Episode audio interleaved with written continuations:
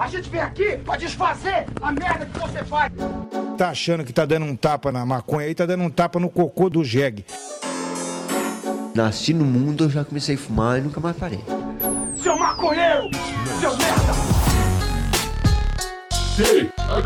Show! É você que financia essa merda!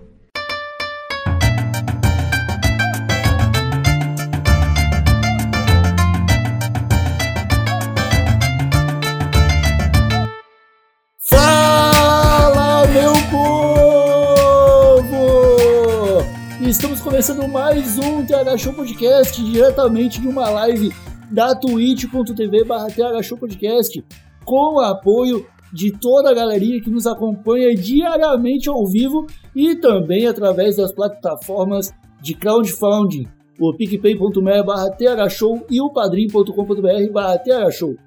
Eu sou Igor Seco, no comando dessa web bancada canábica, junto com ele, meu grande amigo Marcelo Nhoque.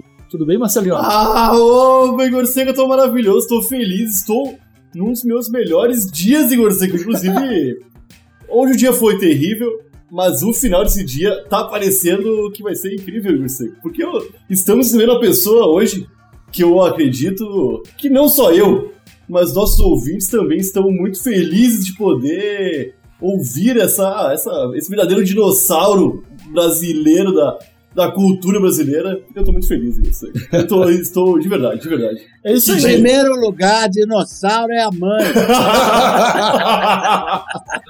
Eu sabia, eu sabia. Antes de chamar alguém de dinossauro, Nhoque, Ah, você tem que saber se a pessoa se sente à vontade de ser chamada de dinossauro. mas é, mas é um, um dinossauro na- na- no melhor sentido do dinossauro que poderia ser. ser. Todo mundo gosta Não de é dinossauro. mamãe, não é mamãe, não é mamãe. Pô, mano, É. pegou o único dinossauro chato.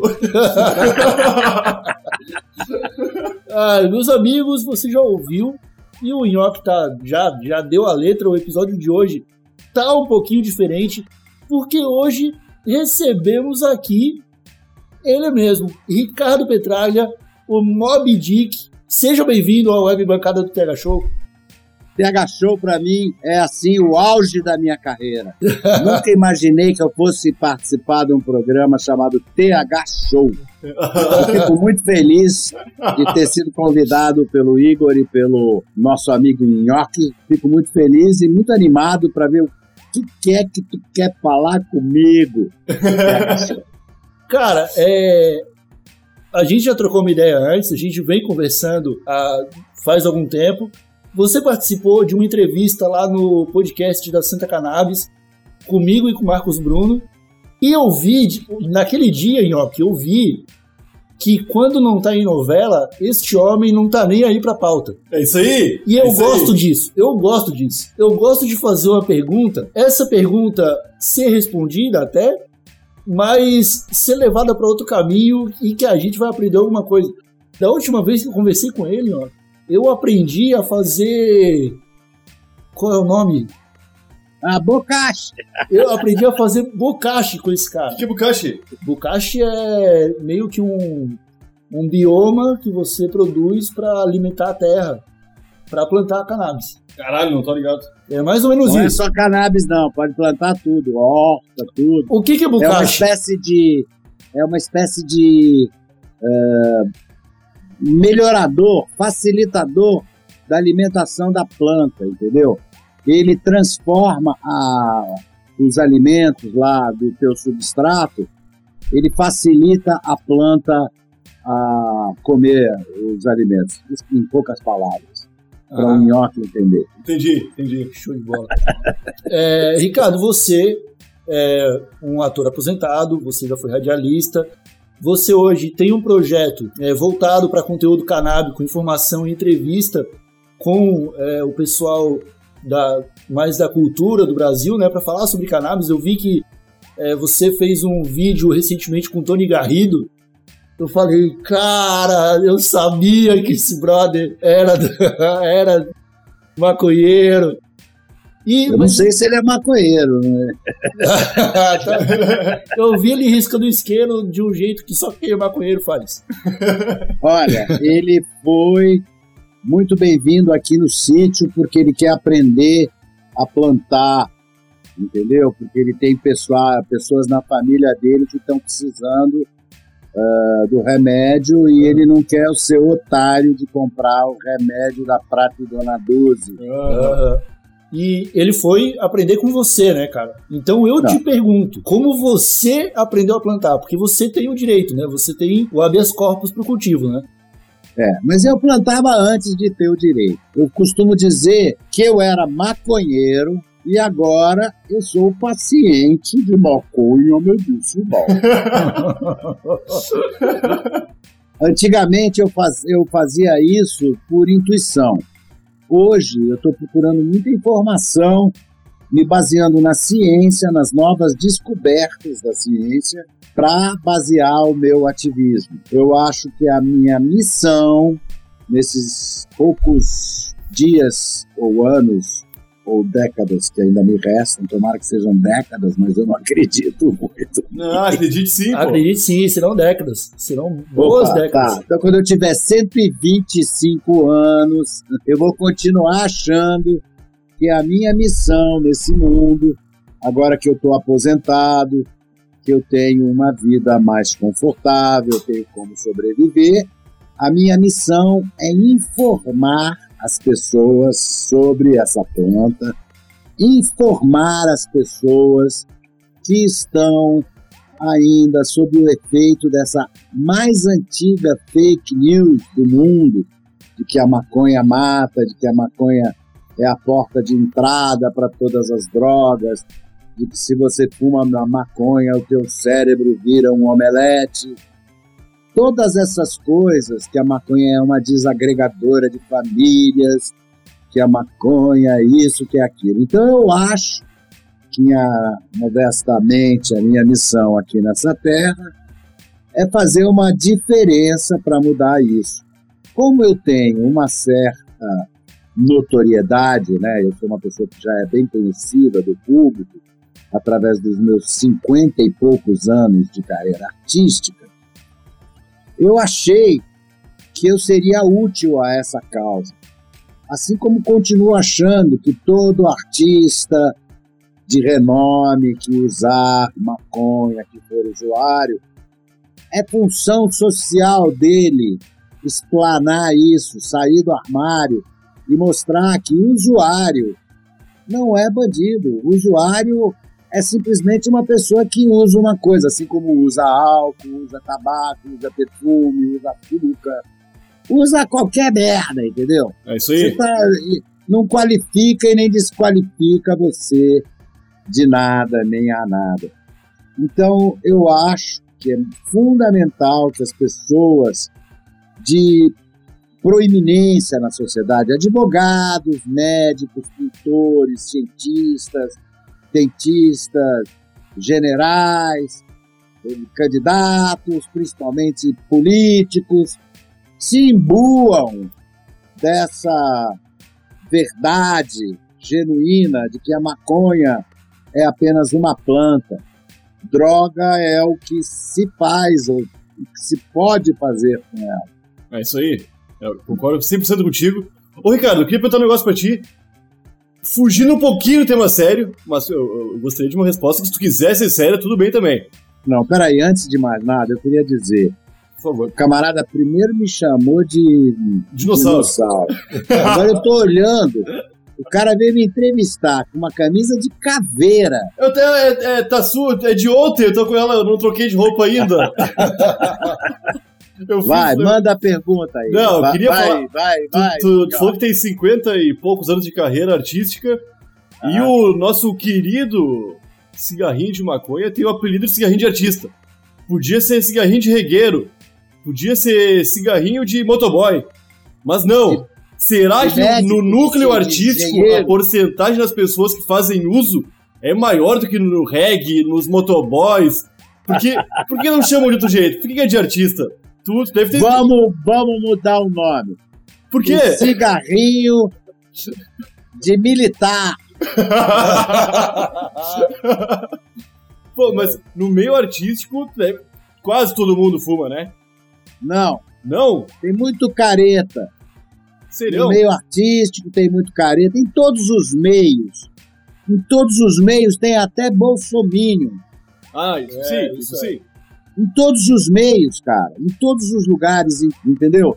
Eu fui colega de uma atriz que chama Regina Duarte, com quem eu já fumei um beck, Aham. entendeu?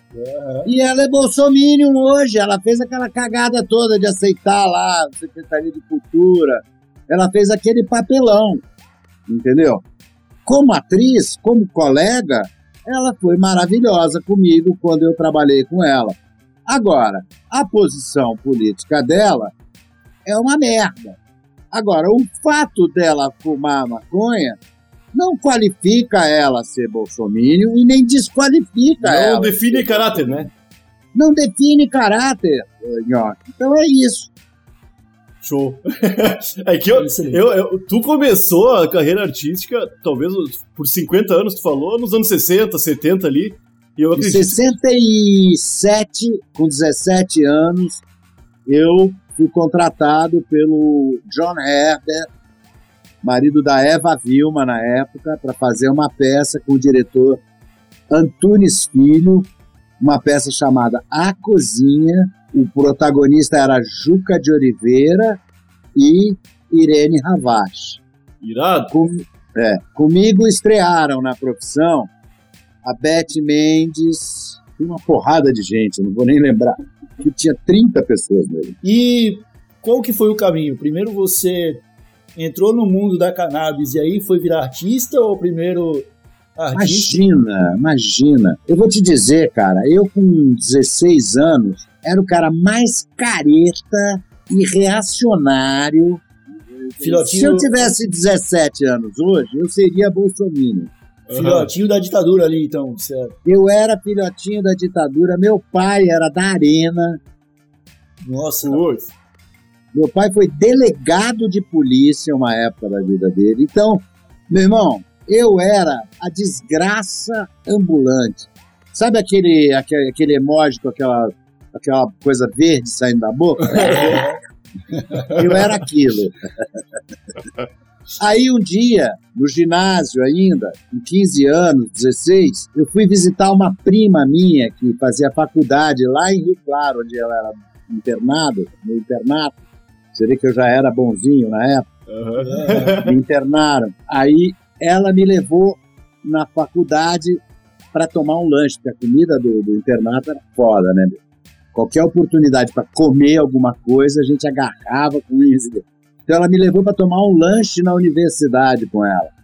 Chegando lá, bicho, tava o Zé Dirceu e o Vladimir Palmeira em cima de um poste discursando. Eu comecei a ouvir aquilo, malandro. A minha cabeça foi começando a mudar. Eu falei, caralho, meu. Olha só o que, que esse cara tá dizendo. Isso foi o Dirceu. Fiquei completamente apaixonado pela fala do Zé Dirceu. Aí depois no poste subiu o Vladimir Palmeira e enterrou até o fundo, entendeu? Aí eu falei, olha, bicho, eu tô errado. Aí quando eu voltei pra escola, eu já era de esquerda. E foda, porque era uma escola completamente de direita. pode crer. Eu comecei a admirar meu professor de geografia, que era de esquerda, entendeu? O meu professor de desenho, putz, meu professor de desenho tinha um nome infeliz, ele chamava Luiz Pica. Caramba, dando aula pro Bob Dick, né? É, putz, bicho, era foda. E, e olha, cara, eu não era bom em desenho, então você já imaginou a nota que eu levava, né? Beleza, tu, tu mudou a mentalidade até que bastante cedo, né? Que a É. gente vê um pessoal aqui que demora, a gente vai ver o pessoal acordando pra vida lá pros 25, Na universidade. É, 25 anos, depois se forma.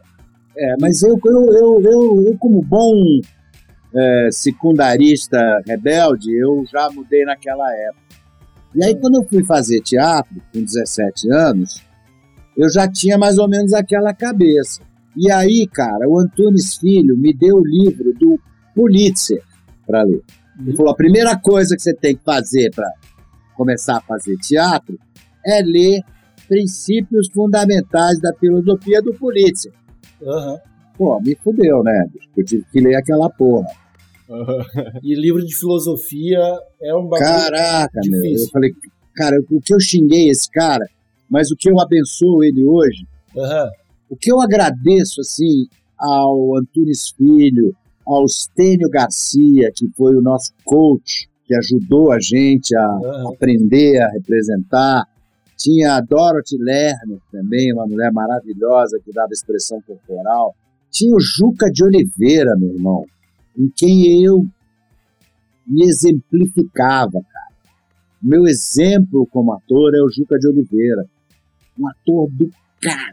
Na tua primeira peça, tu falou que ele estava presente, né? E ele já, era, Ele- ele já era uma grande presença, assim, já tinha um nome grande? ele já era um protagonista. O Juca de Oliveira, desde sempre, foi um protagonista. O Juca de Oliveira, acho que começou ali no Arena, lá com o Guarnieri, com, com o Lima Duarte. Caraca, tô coberto de mosquito.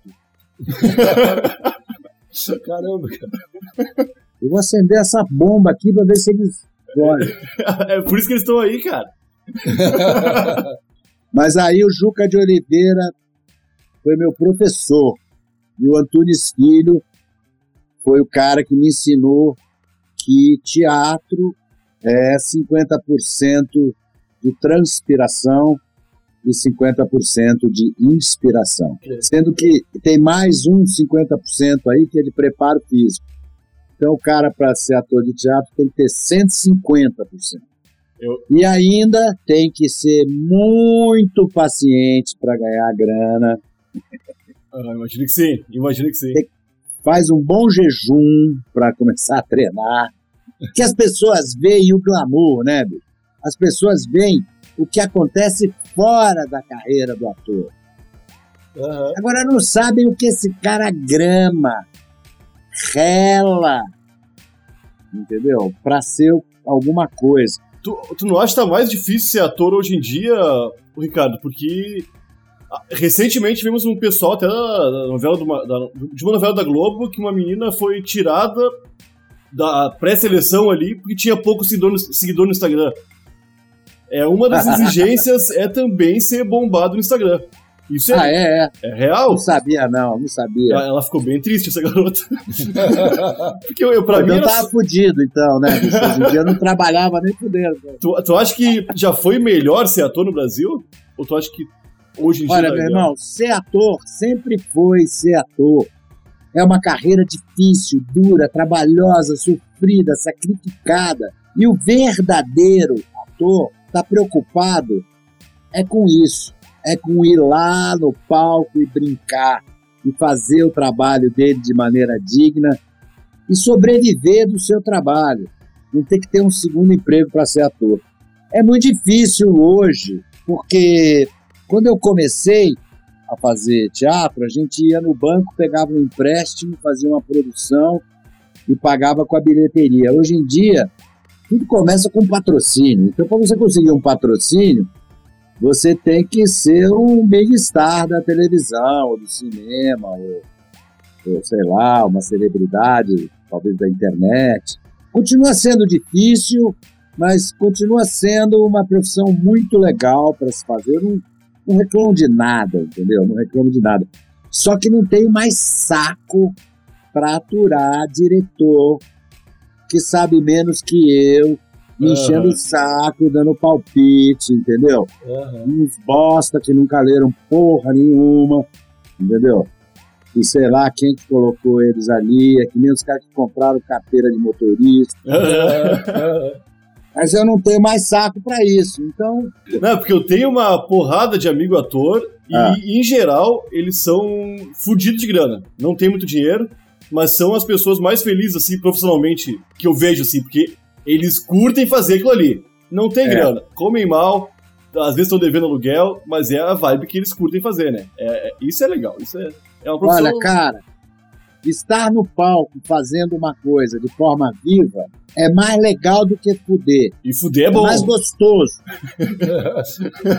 É, o, foi lá no alto aí a medida, né? Tipo, o que tem o que causa guerras, o que causa né, conflitos e tem Seattle. Então, tipo, É por isso que neguinho adora aparecer, entendeu?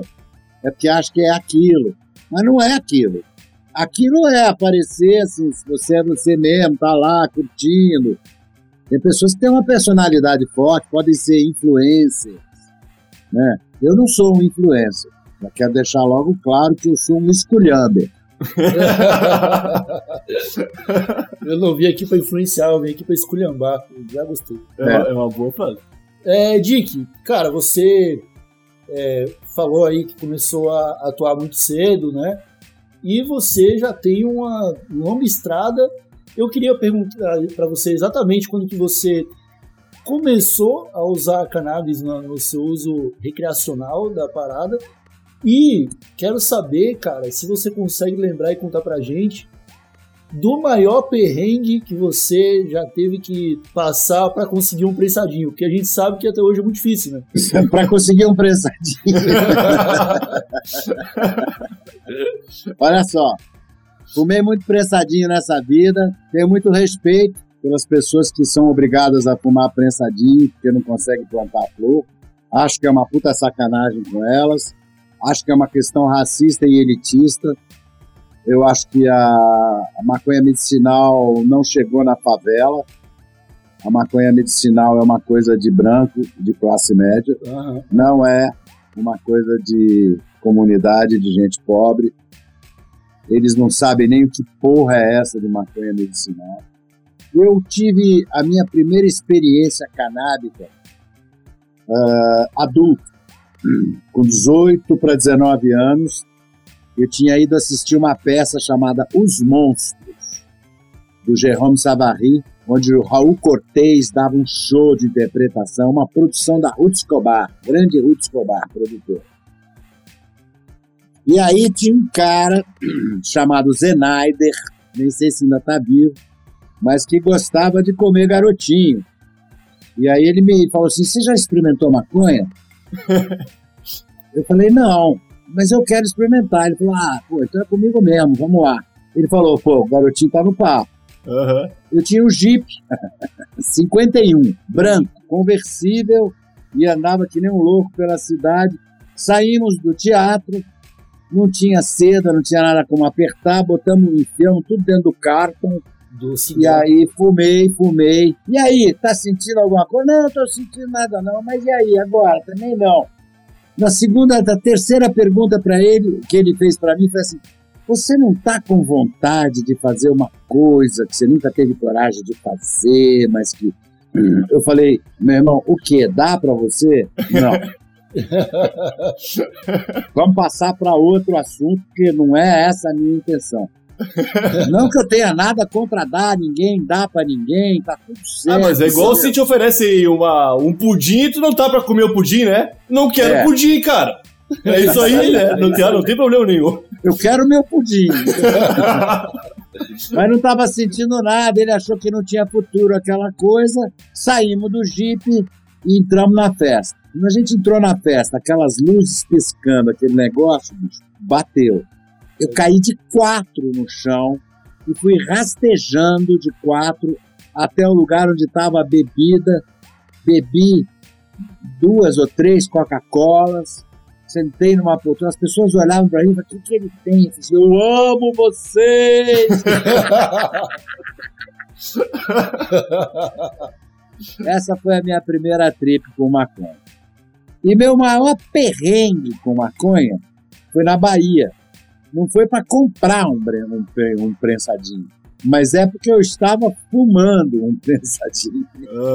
O cheiro vai longe, né? Não, é uma história, é uma história, mais uma história ridícula, mas vou contar porque você perguntou. né? Foi assim, eu estava viajando de Salvador para Belo Horizonte com uma peça chamada Hair. O avião, não sei por que cargas d'água, teve que parar para abastecer em Ilhéus. Aí eu olhei para um lado, olhei para o outro, falei assim, vou dar uma bola. Levantei do meu banco com o baseadinho já pronto, fui na escada do avião, porque já tinha, quando eu já tinha fumado no, no, no banheiro, a mulher falou: não pode fumar no avião.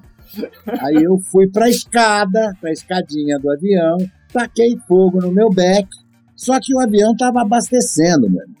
Veio imediatamente um policial em cima de mim e falou assim: não pode fumar aqui, porque porra, tá abastecendo, vai explodir a porra toda. Segurou no- na minha mão. Quando ele segurou na minha mão, eu falei assim, não, mas isso não é cigarro. Tá preso.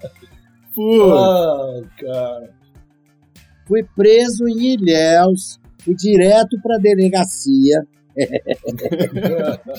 delegacia essa da Polícia Federal, que ficava numa estação de trem. Só que o esperto do agente que me prendeu falou assim: porra, esse avião deve estar cheio de maconha. aham. E, e mandou um rádio para Belo Horizonte e falou assim: prende todo mundo que está nesse avião, porque deve ter maconha, revista o avião. Maluco. E mandou, enquanto o avião ainda não tinha decolado, mandou pegar minha bolsa. Minha bolsa tinha meio quilo de beck, 50 ácidos. Bom, não vou nem enumerar, Não, não. pra caralho. E ela tinha um sininho. Eu, na sala do delegado, escuto o sininho. Puta merda. Minha bolsa chegando. Eu falei, caralho, fudeu, agora fudeu. O que, que eu vou fazer?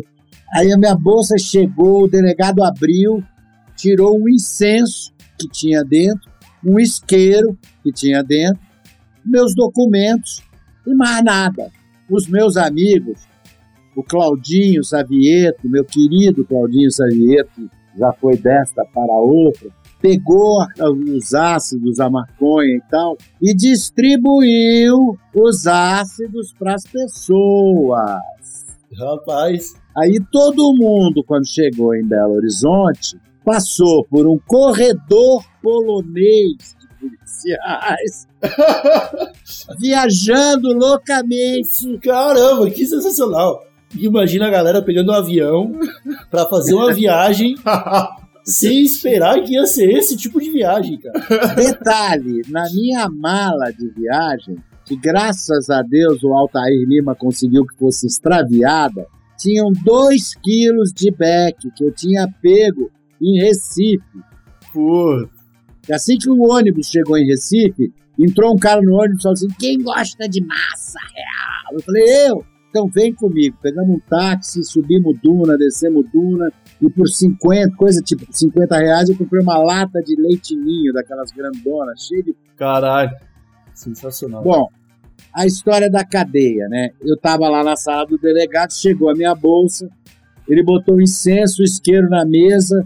Eu falei, bom, agora fudeu. Eu peguei o incenso, acendi o incenso e enfinquei na mesa do delegado. O que que aconteceu? Atitude amistosa, amistoso. Isso foi amistoso. Levei um tapa na orelha que tá estralando até hoje, meu. É Que foda. porra é essa? Não, é um incenso para melhorar o astral. Astral é de cu, de- enfim, astral de cu é rola e por aí.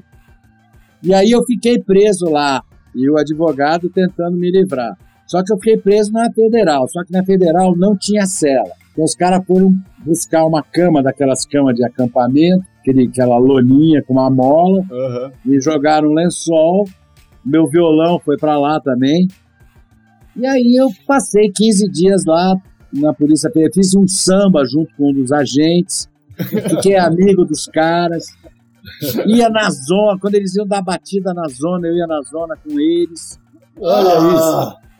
Maravilha. Esse maravilha. Brasil era bom, pô. E depois que eu fui solto, eu fiquei hospedado na casa dele, indo na praia.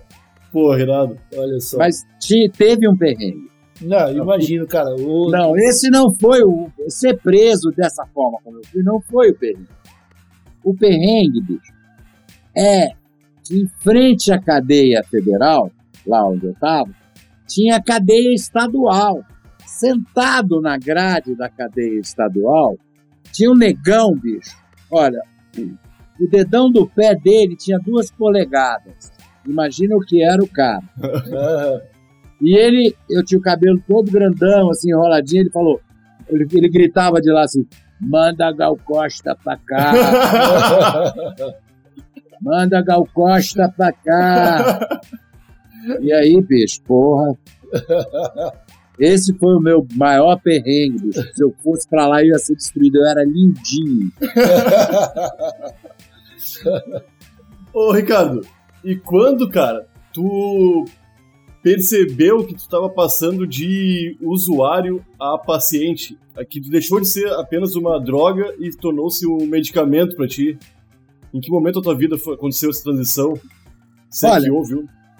É, quando eu li o Castanheda, eu comecei a ter uma visão diferente do que era droga. Carlos Castanheda, naqueles cinco livros dele, me mudou a visão do que é droga. E eu comecei a achar que algumas substâncias eram minhas aliadas na criação. Uh, isso foi em 1970, mais ou menos, fazendo ré. Eu entrava em cena viajando de ácido e conseguia fazer a peça melhor do que se eu não tivesse viajando de ácido. Meu Deus. É, porque essa coisa de você falar, "Né, você vai ficar doidão, vai falar, não. Pelo contrário, ele te coloca mais dentro. Aham, aham. Você pode se ficar muito mais concentrado.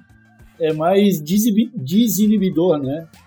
É, não, é, não diria desinibidor, porque eu nunca fui muito inibido. Diria que é, é- é abre uma outra percepção, Igor. Entendeu? Aham.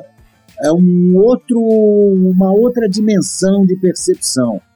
Tanto que quando você está em cena viajando de ácido, o que acontece, na verdade, é que você é como se estivesse num ritual eh, canibalístico da sua pessoa, entendeu? A sua pessoa é engolida por aquele personagem. Mas tu, É. mas tu não, não só usava maconha como medicamento, não. O ácido também. Não. Que hoje, Eu hoje em nunca- dia há estudos também, né? Indicando que o LSD pode ser benéfico É. para algumas coisas, né? É, mas a primeira droga que eu conheci foi o ácido da Sandoz, ainda antigão, em 67, 68, é, mas com propósitos é, terapêuticos psicanalíticos, com o Dr. Gaiarsa. Ele me deu um pico de ácido. Mudou a minha percepção para sempre. Porque você sabe que ácido é irreversível, né? Não, O que total. você ganha com ácido, Sim, cara. você eu- não perde nunca. E aí, cara, tem um segredo para isso que eu posso contar. Por favor. Esse é o lugar exato para contar segredos. O segredo das drogas é você ter humildade diante delas. É você se colocar com humildade e se oferecer com humildade diante dela para que ela faça o melhor de você. Toda vez que você eleva teu espírito e pensa assim, a bad trip acaba. Aham. A bad trip nada mais é do que um grilo físico, um medo que a gente tem. E o Gilberto Gil explicou isso muito bem.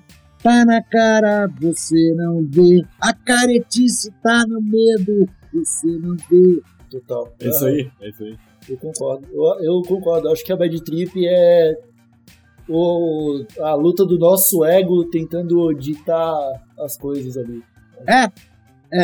E eu vou dizer mais uma coisa pra você. Eu é músculo, ego é gordura. Ah, Ah, entendi. É, bom, você já tem contato com a, a cannabis há muito tempo, você já usa ela de uma forma terapêutica há muito tempo, e você certamente vem acompanhando lá dos anos 70 até hoje a evolução né, de como a sociedade brasileira vem lidando com a planta a cada década que passa. Né? Eu, e o eu e o Marcelo Nhoque, nós somos maconheiros já há 10, 15 anos cada um. E a gente começou o TH Show aqui há pouco mais de dois anos. E a gente, conversando entre a gente, sempre tem aquela sensação de que, não, cara, olha o que está acontecendo. Os caras vão ser obrigados a legalizar, é inevitável, não tem como. Mas parece que esse inevitável fica sempre lá pra frente. Eu quero saber se lá nos anos 70 se vocês já tinham essa sensação. E eu quero saber de, de, tipo, essa sensação de não, cara, olha isso, eles vão ser obrigados a legalizar, não tem como. E também é, como que tu acredita que a população brasileira vem se comportando conforme mais informação sobre a cannabis vem chegando. Há uma luz no horizonte, a, a gente Olha, finalmente cara, vai vencer essa guerra. Há uma luz no horizonte, Igor. O que acontece é o seguinte: à medida que as pessoas começam a se informar, à medida que as pessoas começam a, a entender o que é, essa, esse preconceito vai murchar e as pessoas finalmente vão falar que, porra, que ridícula essa proibição. Que Uhum. ridícula e que assassina e que maléfica para a sociedade. Agora, eu vou dizer sinceramente para você, eu sempre caguei para a proibição. Nos anos 70, a gente achava que era assim mesmo. Nunca eu ouvi alguém falar legalize nos anos 70. Aí o que a gente falava é esconde a ponta. Não, era diferente. Nu- Nunca a gente pensou que a maconha era medicinal. A gente sempre usou de forma terapêutica. Ah, mas isso ah, ajuda a gente a relaxar e o cacete. Mas a gente nunca pensou em termos médicos. Essa, essa coisa aí, eu falei, opa, sacada boa essa de médicos, entendeu?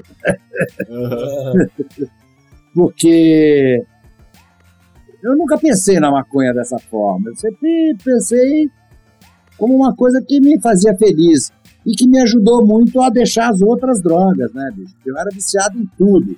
Uhum. E agora eu não sou viciado em nada, só sou viciadaço em plantar. Plantar, né? É, maconha não vicia, o que vicia é plantar. Eu plantei um pezinho de tomate e foi uma experiência incrível, cara. É, por isso que você é maconheiro. Plantou tomate, pô. Ah, mas, ô, ô, Ricardo, a pergunta do Igor eu acho que tinha um pouco a ver com. Quando tu, lá nos anos. Tu tinha 17 anos, tu viu, tu viu o Zé Dirceu falando e mudou completamente tua percepção sobre o mundo. As, tu, tu É. viu que tuas ideias estavam completamente erradas, que, porra, tu viu sentido naquilo que ele tava falando, provavelmente porque ele deu fatos, deu coisas que tu não conhecia e te abriram a mente, abriram os olhos ali. Um outro olhar, entendeu? Um outro ponto de vista que eu nunca tinha imaginado que existisse. Mas é, é- é loucura porque hoje a gente tem bastante, bastante, bastante informação sobre maconha. É. E mesmo que a gente às vezes chegue com um livro assim, ó, só de coisa de verdade, é só verdade tá aqui, ó, não tem uma mentira aqui no meio. E tu mostra a pessoa, as pessoas ainda continuam sem acreditar nisso, muitas, de- muitas delas, né? Político, principalmente, deve ser mais por comodismo, porque é mais fácil não acreditar. Mas- Não. Política é por interesse econômico. Sempre. Eles É. ganham para proibir a maconha. Sim, sim, sim. Eles ganham dinheiro para proibir a maconha. Mas eu, eu O fico. A gente político tá... não libera. Ah, eles fizeram ah, esse projeto ridículo 399 aí, que no começo não era nem tão ridículo assim, era um excelente projeto do Paulo Teixeira, Sim. mas depois foi se desfigurando um jeito É o caminho, é, né? é, As um coisas- jeito Luciano Dutti de ser Osmar Terra, isso virou o 399, fortalecendo a grande empresa, a empresa estrangeira. Na verdade, a maconha é- não é legalizada aqui por causa do, do, do- do lobby estrangeiro, né? Eles não querem perder esse mercado, eles sabem que se legalizar aqui a gente vai ser o maior player mundial dessa porra, entendeu? Eles sabem que o Brasil pode e aí eu fico estarrecido de ver esse pessoal aí, os ruralistas, a bancada ruralista. Eles iam se beneficiar muito com isso, né? Claro, porra, a, a maconha industrial tá desenhada para ser eh, usada pelo agronegócio. Sim. E a maconha medicinal está desenhada para ser plantada por pequenos produtores e pelo MST, pô. Aham, Sim, aham. sim. Ah, mas estão plantando soja, estragando a terra. Estão, né? Porra, é, é, é Imagina o dinheiro que esses caras ganhar. Eu queria pedir pra você, cara, agora deixar um- uma mensagem aqui pros usuários do TH Show, é, falar onde eles podem te encontrar também, falar um pouco do seu trabalho, é, falar. Pô, você sabe que a um- mensagem do Mob Dick Show é foda-se, né? Boa, é uma boa mensagem. É uma excelente mensagem. Então já foi a mensagem. Tá, então é isso. É, Agora, eu quero dizer para vocês que eu tenho um canal no YouTube chamado Mob Dick Show, de entrevistas informativas, interessantes, culturais, sempre com um viés cultural e canábico. E eu tenho um Instagram chamado Mob Dick Show também. E eu tenho um cachorro chamado Sal. sal de sal. Sal é o primeiro nome dele. O segundo é Sicha. Sal, Sicha. Fora isso, eu estou muito feliz de ter estado com vocês. Muito prazer em te conhecer, Nhoque. Pô, o prazer é todo meu, Ricardo, de verdade. Aqui a gente gosta muito de comer nhoque aqui em casa. Eu fico Então, muito você feliz. cuidado quando vier aqui. É, Dick, Ah. muito obrigado por ter participado, cara. Foi uma honra receber você aqui. Imagina. Eu espero que a gente se aproxime cada vez mais, converse mais. Ah, tem uma você- boa notícia para você. O Gibson finalmente topou. Ah, é? Vai ter Mob Dick Show na Rádio Ramp, então?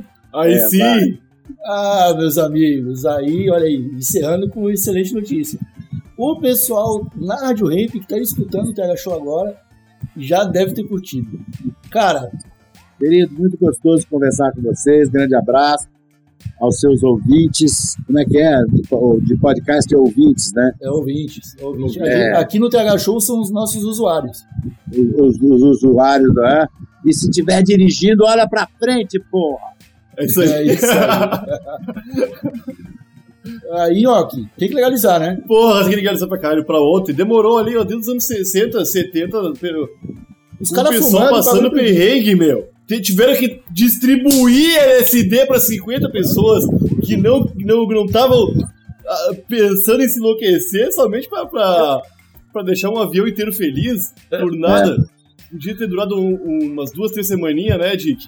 Isso aí. Porra. O pior foi a, a- a dura que eles tomaram, porque não acharam nada. Os músicos todos cheios de maconha dentro dos instrumentos. O pistonista falava assim, isso aqui é uma surdina, entendeu?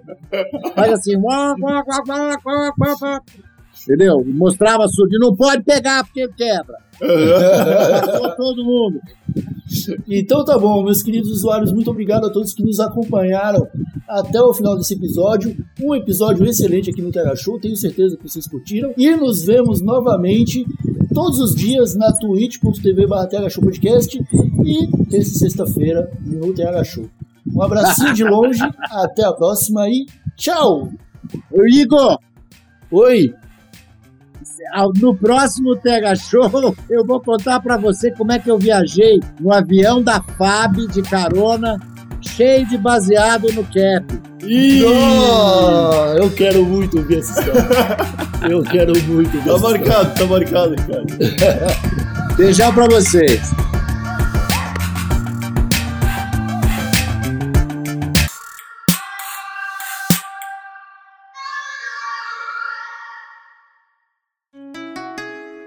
Rádio Hemp.